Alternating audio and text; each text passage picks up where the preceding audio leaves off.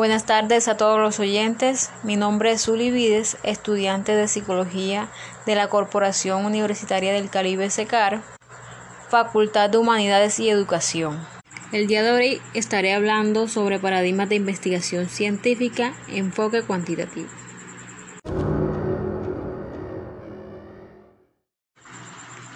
El enfoque cuantitativo en las ciencias sociales se origina en la obra de Augusto Comte. Ellos proponían que el estudio sobre los fenómenos sociales requería de ser científico, es decir, susceptible de ser adquirido a través de la aplicación de métodos científicos y sostenía que todos los fenómenos se podían medir. A esta corriente se le llamó positivismo. La piedra angular de la ciencia según el positivismo, es el dato observable y positivo. A través del tiempo, el ser humano ha estado en la búsqueda constante de nuevos conocimientos, siendo la investigación cuantitativa una de las vías para obtenerlo, teniendo en cuenta su soporte en la indagación a través de elementos cognitivos y datos numéricos extraídos de la realidad, procesados estadísticamente para probar teorías. Sin embargo, en el campo sin embargo, en el campo de las ciencias sociales, donde la realidad es cambiante e incierta, producto del contexto complejo en el cual se encuentra inmersa, surge el enfoque mixto, cual y cuantitativo, como vía para que el investigador pueda acercarse a su objeto de estudio y obtener el conocimiento requerido de la realidad social según sus necesidades y expectativas. Este enfoque tiene su sustentado fisiológico y metodológico en el pragmatismo, el cual se basa en utilizar el método más apropiado para un estudio específico. El enfoque cuantitativo cuenta con una serie de características en el ámbito de investigación.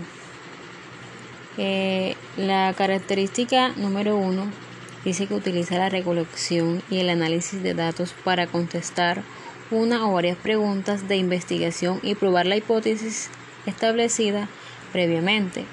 La característica número dos confía en la medición numérica, el conteo y frecuentemente en el uso de la estadística para establecer con exactitud patrones de comportamiento en una población. La característica número 3 dice que se fundamenta en un esquema deductivo y lógico, es reduccionista y pretende generalizar los resultados de sus estudios mediante muestras representativas. La característica número 4 primero elige una idea que transforma en una o varias preguntas de investigación. En la característica número 5 Dice, de la pregunta de investigación se deriva una o varias hipótesis y desarrolla una estrategia para probarla o refutarla. En la característica número 6 dice que mide y define las variables en un determinado contexto. En la característica número 7 analiza las mediaciones obtenidas por métodos estadísticos. En la característica número 8 eh, se establece una serie de conclusiones respecto a la hipótesis. En la característica número 9, las hipótesis se someten a pruebas utilizando los diseños de investigación apropiados. En la característica número 10, la forma confiable para reconocer la realidad es a través de la recolección, recolección y análisis de los datos de acuerdo a características de ciertas reglas lógicas.